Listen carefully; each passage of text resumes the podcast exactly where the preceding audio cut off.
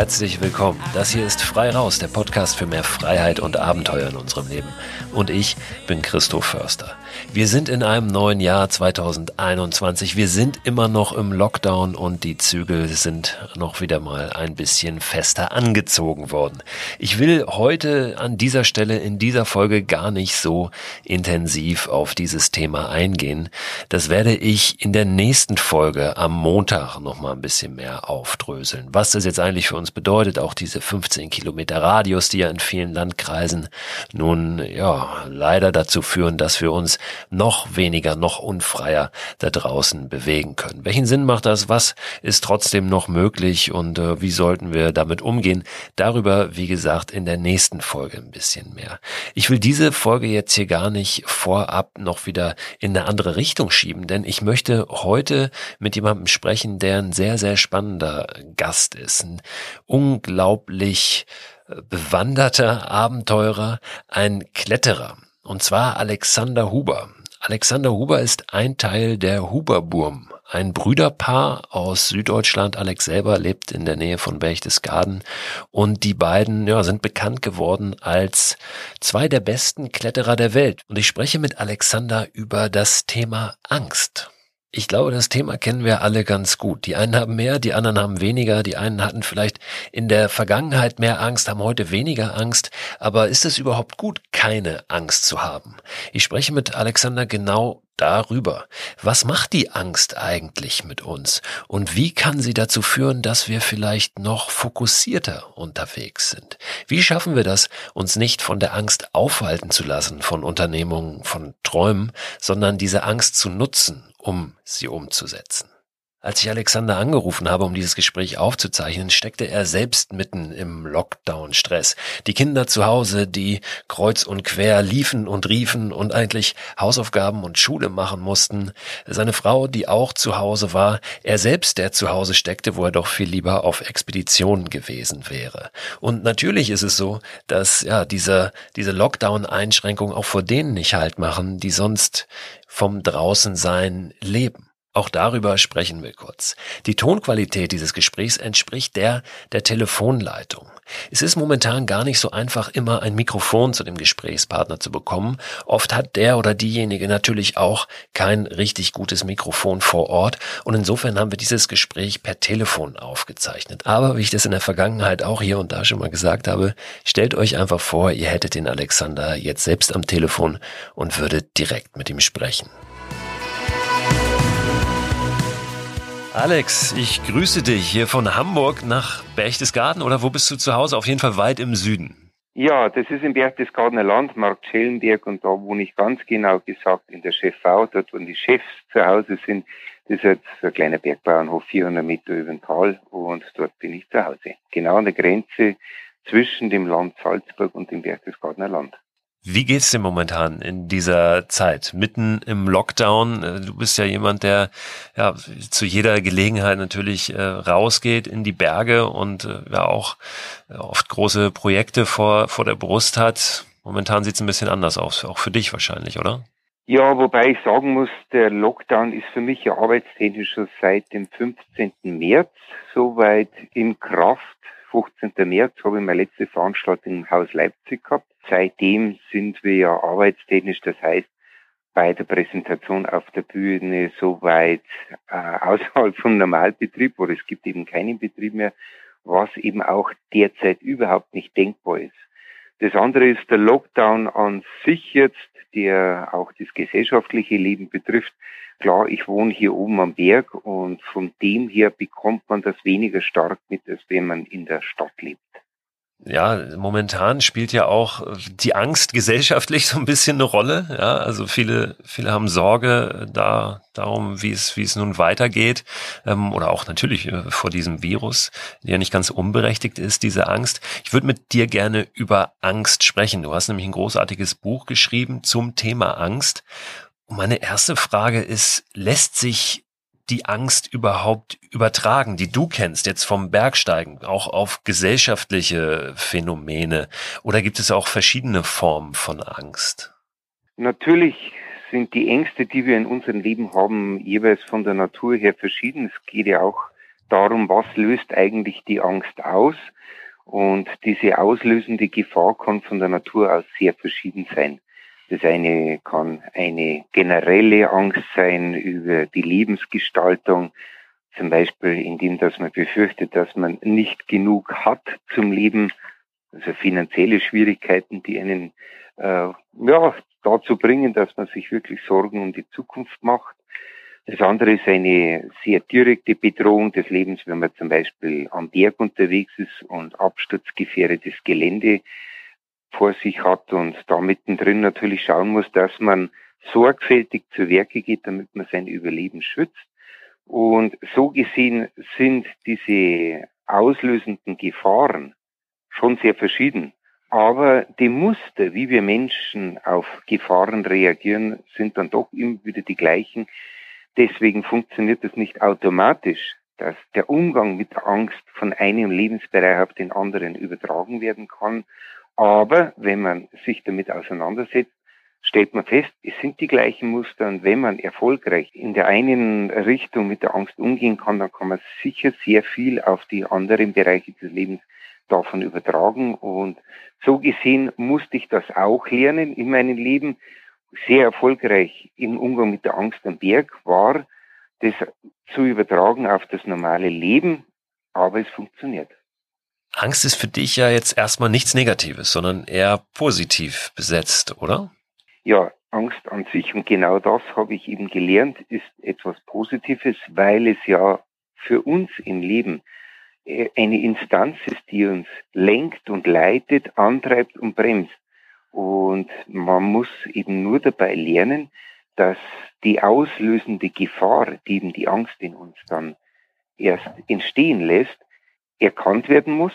Und damit muss ich doch sehr aktiv auf die Sache zugehen, dieser auslösenden Gefahr in die Augen schauen, damit mir dann die Angst den richtigen Weg weist.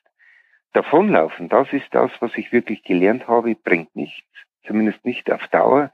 Man muss dann schon sich zeitnah damit auseinandersetzen, dass man dann daraus die richtigen Schlüsse zieht. Was bedeutet das konkret? Also wie gehst du dann mit der Angst um? Ähm, wir haben dann diese Gefahr möglicherweise identifiziert.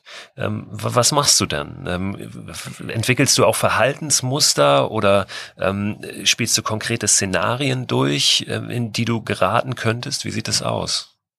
Ja, man kennt es ja, man will ja normal keine Angst haben. Jeder sagt, Angst, das ist etwas total Negatives. Und hier wird aber eigentlich klar angesprochen, negativ ist es dann, wenn man ein ungutes Gefühl dabei bekommt, wenn man dieses Drück in der Bauchgegend hat, wenn man Schweißausbrüche hat, wenn man nicht mehr schlafen kann, dann sind das genau diese negativen Merkmale äh, im Leben, die man nicht haben will. Und ich persönlich habe aber dabei gelernt, dass wenn so etwas kommt, wenn mich etwas beschäftigt und dann eben Unruhe erzeugt, dann darf ich das Ganze nicht beiseite schieben, sondern ich muss mich zu gegebener Zeit damit auseinandersetzen, damit ich den Dingen auf den Grund gehe. Und es gibt ja immer einen Auslöser, eine reale Bedrohung, eine reale Gefahr.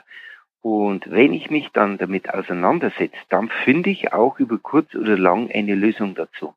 Und wenn ich das eben in mein Leben einbaue, dass immer dann, wenn mich etwas aus der Mitte bringt, wenn mich etwas beunruhigt, dass ich mich dann damit beschaff, äh, befasse, dann werde ich auch meinen Weg finden, der aus dieser Krise herausführt. Und dann zeigt mir eben tatsächlich die Angst, die ja von diesen Bedrohungen ausgelöst wird, den richtigen Weg. Und deswegen auch meine Überzeugung, die Angst ist dein bester Freund, aber eben nur dann, wenn ich mich mit den auslösenden Problemen auch wirklich beschäftige. Bedeutet für dich, wenn wir jetzt aufs Klettern mal konkret schauen, ähm, spielst du dann wirklich ähm, diese Szenarien durch? Was kann passieren? Wie bereite ich mich darauf vor? Liest du Statistiken vielleicht sogar? Wie, wie wahrscheinlich ist das überhaupt, dass mir da was passiert? Also was, wie, wie machst du das? Also wie schaust du ähm, also, auf diese Gefahr? Ja, wenn ich zum Beispiel ganz klassisch free solo durch die Gegend klettere, das heißt völlig ungesichert, dann ist es ja auch wirklich gut, dass die Gefahr, die ja da ist, auch bewusst wahrgenommen wird, dass ich nicht sorglos durch die Gegend klettere. Aber ich muss natürlich auch wissen, dass ich die Schwierigkeiten vollständig unter Kontrolle habe. Dann löst die Angst in mir eben keine Nervosität oder Panik aus, sondern nichts anderes als volle Konzentration. Und die brauche ich ja hier dann, um überhaupt in dieser Situation zu überleben. Da kann man wirklich ganz klassisch sagen, sichert mir die Angst mein Überleben. Weil durch die Angst wird sichergestellt, dass ich voll konzentriert zu Werke gehe. Dann gibt es aber auch Situationen am Berg, da wo ich in mir selber merke, ich werde unruhig. Mir geht es nicht gut dabei, wenn ich darüber nachdenke, wo ich mich gerade befinde. Und dann heißt es wirklich, sich mit dem auslösenden Problem, das die Unruhe erzeugt, sich auseinanderzusetzen, um dann am Ende auch die richtigen Schlüsse daraus zu ziehen. Und wenn ich merke, ich habe tatsächlich dieses auslösende Problem nicht wirklich im Griff, die auslösende Gefahr nicht wirklich im Griff, ja, da muss ich auch so konsequent sein, um in diesem Moment nicht weiterzugehen, sondern mich zurückzuziehen. Und auch hier, wenn man sich das ganze Szenario durchdenkt, kommt man am Ende zu dem Schluss, das war eine richtige Reaktion, die die Angst in mir ausgelöst hat. Ich muss dann in diesen Fall zurückziehen. Und so gesehen kann man auch hier sagen, die Angst, die hat mich hier in diesem Moment gebremst und ist damit auch mein bester Berater gewesen. Oder man kann auch wirklich sagen, die beste Überlebensversicherung. Das heißt, wenn ich das richtig verstehe, ähm, auch ein richtiger Umgang mit der Angst bedeutet, ich bereite mich gewissenhaft auf dieses Unterfangen vor, was ich da habe, ähm, versus ich stürze mich einfach in was rein und gucke mal, was passiert. Das ist ja schon auch ein Unterschied, oder? Ja, das ist eben das klassische Hasardeurtum, der einfach sagt, das geht schon, der einfach wenig reflektiert in solche Situationen hineinstolpert. Und da kann ich aber eben jetzt ganz explizit beim Bergsteigen sagen, Hasardeure sind in der Welt der Berge noch nie weit gekommen. Es ist zwar so, wenn man die Gefahren, die tatsächlich realen Gefahren ausblendet, dass man entspannt und sorgenfrei durch die Gegend klettert, aber das wird man nicht oft machen. Und so gesehen ist ja auch mein Spruch da über derjenige, ein guter Bergsteiger ist nur jemand, der das Ganze auch überlebt. Und auch heute im Bergsteigen kann man noch sehr erfolgreich sein, indem dass man gewisse Risiken in Kauf nimmt. Aber diese Bergsteiger würden eben nicht lange in dieser Welt der Berge überleben. Also es kann schon per se nur dann ein guter Bergsteiger als, solches, als solcher bezeichnet werden, wenn er das ganze Tun auch dauerhaft überlebt. Und es ist tatsächlich so, im extremen Bergsteigen drei Jahrzehnte im extremen Gelände unterwegs zu sein und am Ende auch das Ganze zu überleben, das ist kein Zufall. Das kann nur dann funktionieren, wenn man alle Prinzipien in sein Leben einbaut und eben auch den richtigen Umgang mit der Angst. Und nur wer sich mit der Angst ständig auseinandersetzt, der wird auch die Angst als guten Begleiter haben, wie ich ja vorher schon gesagt habe, die beste Überlebensversicherung. Das ist ja im wahrsten Sinne des Wortes jetzt, wenn wir ans Klettern denken, aber auch ein schmaler Grad. Ne? Wann weißt du, habe ich mich jetzt genug vorbereitet? Bin ich alle Eventualitäten durchgegangen? Denn so ein gewisses Restrisiko, das bleibt ja immer. Also woher weißt du, ähm, habe ich mich jetzt genug vorbereitet? Bin ich jetzt kein Hasardeur?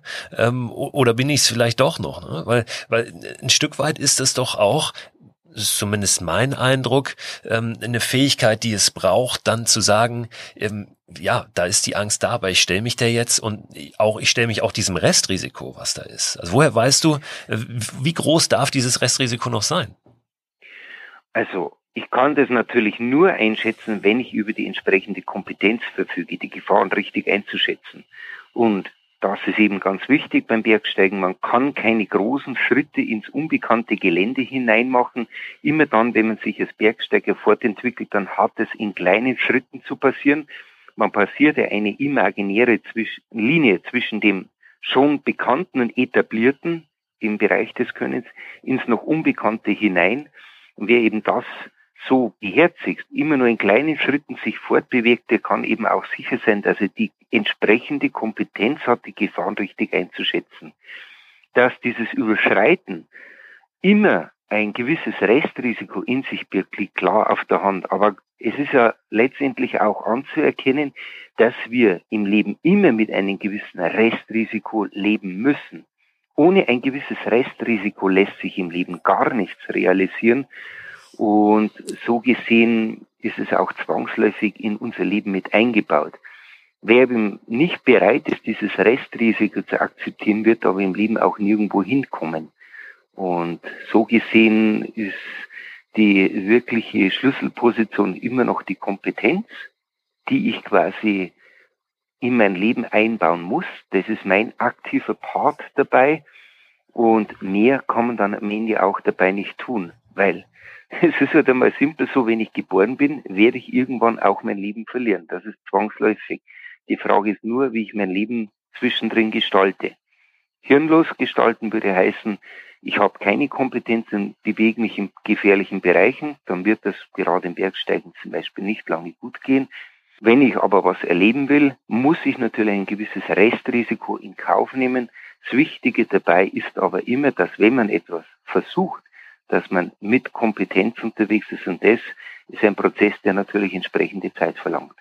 Wahrscheinlich ist es auch nochmal ein Unterschied, ob ich jetzt wirklich ähm, beim Klettern, beim Bergsteigen mich einer Lebensgefahr aussetze oder mich eine in eine Situation hineinbegebe, die mir einfach deshalb Angst macht, weil sie für mich ungewohnt ist. Ne? Ich denke zum Beispiel gerade, wenn wir jetzt auf das ähm, auf das Outdoor-Verhalten oder auch die Sehnsüchte von von Menschen äh, schauen, die gerne in der Natur unterwegs sind, aber jetzt vielleicht nicht ähm, oben irgendwo Free Solo. Ja? Ich empfehle oft, ähm, um diese diese dieses, diesen Freiheitsdrang, diese Sehnsucht nach Abenteuer ein Stück weit zu befriedigen. Warum nicht mal eine Nacht einfach draußen äh, zu bivakieren, ja, ohne Zelt, ohne diese vermeintlich schützende dünne Zeltfolie im Wald oder was auch immer. Auch davor haben ja Menschen Angst, aber da steckt keine Lebensgefahr dahinter. Ist es da nicht auch viel wichtiger, einfach mal zu machen und nicht erst das Gefühl zu haben, ich muss mich ewig vorbereiten, ich brauche erst die richtige Ausrüstung, ich brauche erst dies, ich brauche erst das.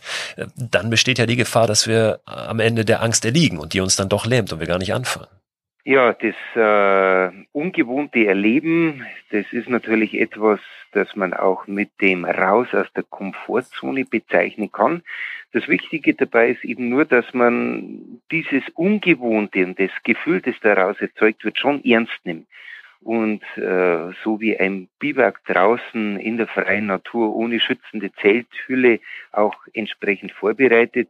Das heißt, ich werde vielleicht nicht gerade auf einem 4000 Meter hohen Berg in den Alpen das erste Mal unter freiem Himmel übernachten, weil ich ja schon gewisse Konsequenzen auch einrechnen muss, wie zum Beispiel aufkommendes Schlechtwetter, würde ich das dann überleben? Kenne ich überhaupt die entsprechenden Überlebensstrategien im Schlechtwetter ohne schützende Hülle eines Zeltes zu überleben? Und äh, ja, wenn man dann daraus aber die richtige Maßnahme ergreift, das heißt das erste Biwak draußen unter freiem Himmel so gestaltet, dass man auch Rückzugsmöglichkeiten hat, die man soweit auch beherrscht, dann ist es ein großartiges Erlebnis, weil immer dieses Ungewohnte zu erleben, das Neue zu erleben, ist ja auch das, was unser Leben spannend macht. Und deswegen bin ich natürlich ein Mensch, der dieses Credo in sein Leben eingebaut hat, nämlich etwas Neues zu erleben, aber eben immer bitte im Bereich der Kompetenz, über die man verfügt und eben auch immer in kleinen Schritten über das bekannte Maß hinaus. Und wenn man das beherzigt und in sein Leben einbaut, da wird man im Leben experimentieren können und dabei das Ganze auch noch überleben. Und diese Kompetenz, von der du gesprochen hast, die entwickelt man ja eben auch im Kleinen, ne? weil wenn man die nicht hat, dann muss die ja irgendwo herkommen und die kann nur durch diese kleinen genau. Schritte kommen. Ne? Genau, über diese kleinen Schritte erweitert man einfach den Bereich der eigenen Erfahrung und aus diesem neu gewonnenen Bereich macht man eben die nächsten Schritte und so wird der Bereich der Erfahrung immer größer. Es gibt einen Satz, der mich seit einigen Jahren begleitet und für mich ein ganz, ganz wichtiger Satz äh, geworden ist, in dem auch die Angst vorkommt. Ähm, und zwar, Mut bedeutet nicht, keine Angst zu haben, sondern dass etwas anderes wichtiger ist als die Angst. Ohne Angst würde es auch keinen Mut geben. Weil wenn ich äh, keine Angst empfinde, weil ich die Gefahr nicht einmal erkenne, dann kann ich auch nicht von mir sagen, dass ich jetzt mutig gewesen, gewesen bin. Ich bin dann mutig, wenn ich die Angst überwinde. Und die Angst, die teilt mir etwas mit, nämlich dass es eine Gefahrensituation gibt. Wenn ich mich dann damit auseinandersetze, dann ist das mutig. Und wenn ich bei dieser Auseinandersetzung zum Ergebnis komme, dass es auch vertretbar ist, weil ich das entsprechende Könne habe, um der Gefahrensituation zu begegnen, ja, dann bin ich wirklich mutig und dann schreite ich mutig voran. Es ist aber genauso mutig, wenn ich merke, ich habe die Situation nicht im Griff, weil ich nicht über das Können verfüge, weil ich nicht über die Erfahrung verfüge, dann ist es genauso mutig umzukehren. weil dieses Umkehren ja wiederum wichtig ist für mein eigenes Überleben. Dann heißt es eben für mich, mehr Erfahrung ansammeln, mehr Erfahrung von außen hineinbringen, damit ich am Ende vielleicht die Situation sicher bewerkstelligen kann. Und dann ist auch das mutig. Und da sieht man mal, egal auf welche Art und Weise ich eine Situation angehe, es ist immer mutig, wenn ich eine Gefahrensituation erkenne und mich dann mit der daraus ausgelösten Angst auseinandersetze. Also Angst und Mut sind Begriffe, die sind immer miteinander in einer Situation vorhanden. Das bedeutet auch, dass wir Mut lernen können. Ne? Für viele ist das ja die Vorstellung, dass ich entweder mutig geboren werde oder vielleicht äh, zu einem mutigen Menschen erzogen werde oder nicht. Aber es ist durchaus jederzeit, auch in jedem Alter, in jeder Phase des Lebens noch veränderbar. Ne? Ich kann den Mut durchaus trainieren. Ja, das Mutigsein ist ja ganz integral in unser Leben eingebaut. Wir Menschen lernen das Laufen, wir Menschen lernen das Sprechen und während dieses Prozesses des Lernens müssen wir mutig sein. Weil wenn ich zum Beispiel das Laufen erlerne als Kind, dann werde ich natürlich viele kleine Unfälle bauen.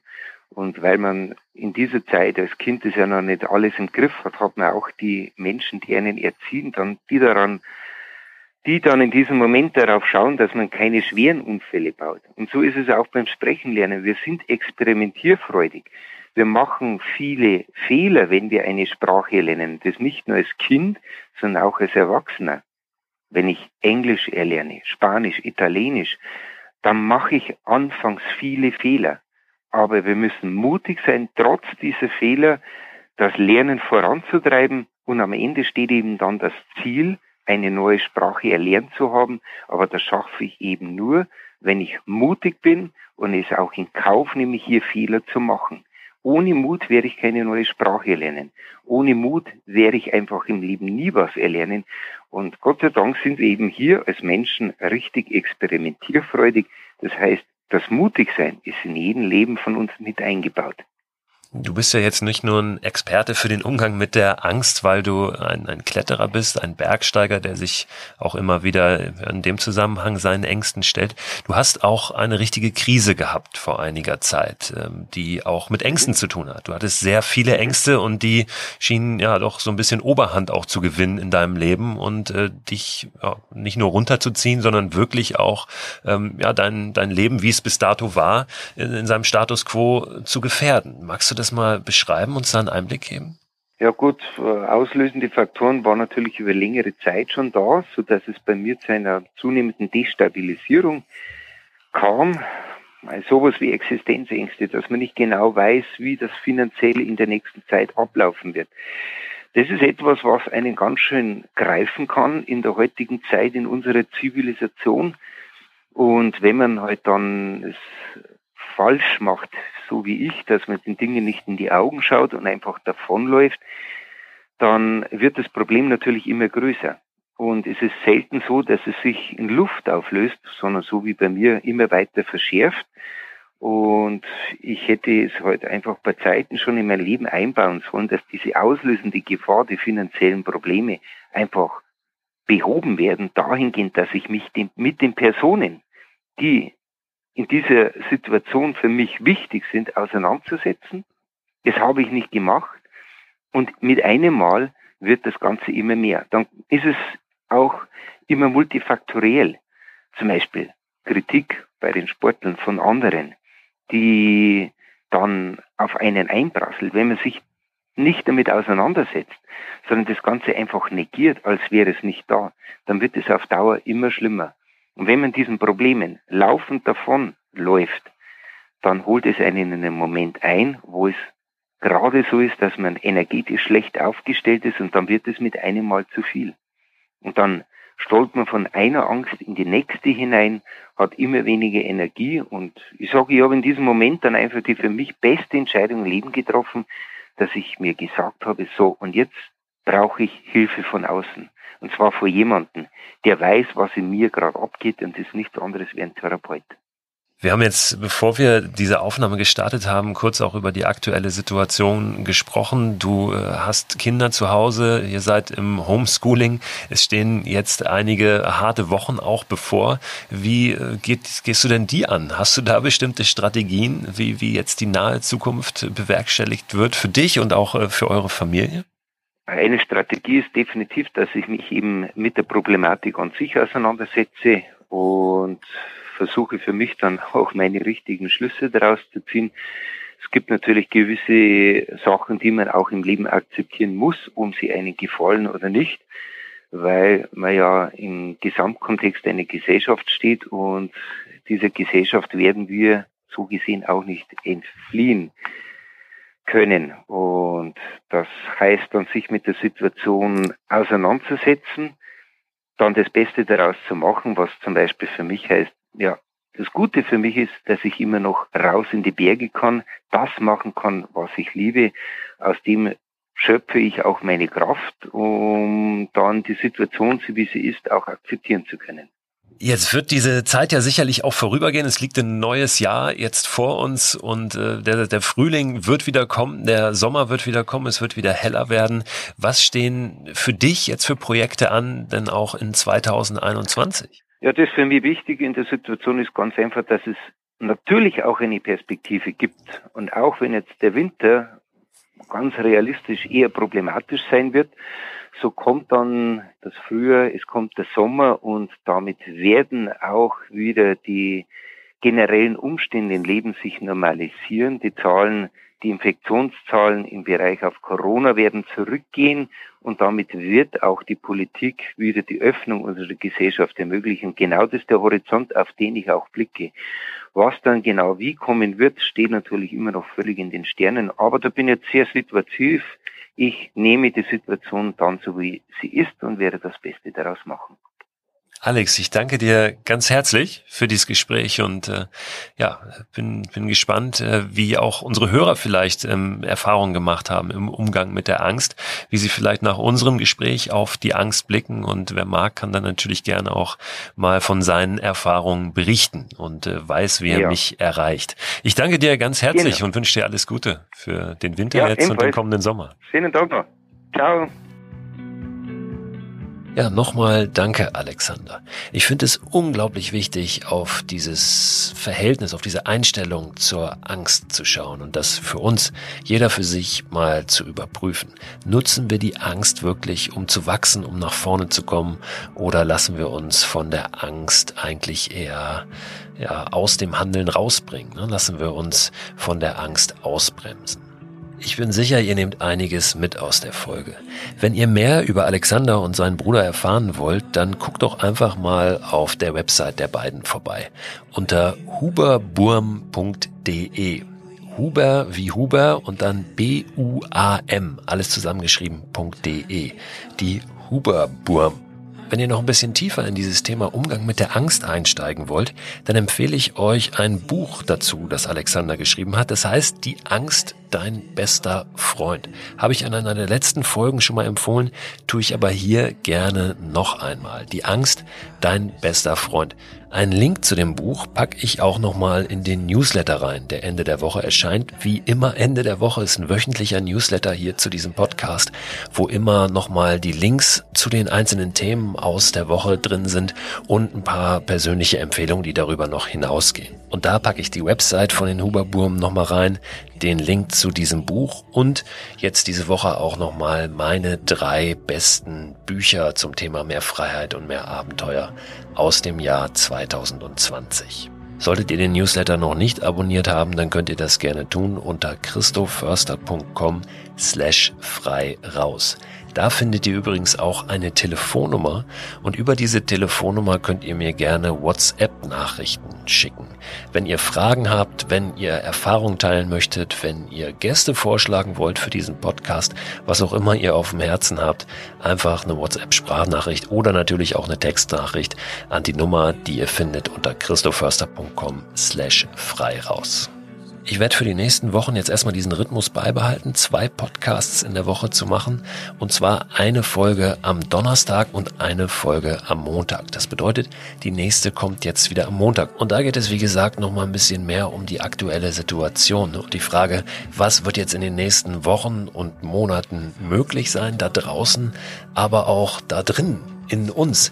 Wie müssen wir möglicherweise unsere Haltung anpassen, um jetzt nicht völlig durchzudrehen und wirklich auch so eine Perspektive ganz konkret, ganz aktiv zu entwickeln für dieses Jahr, für 2021.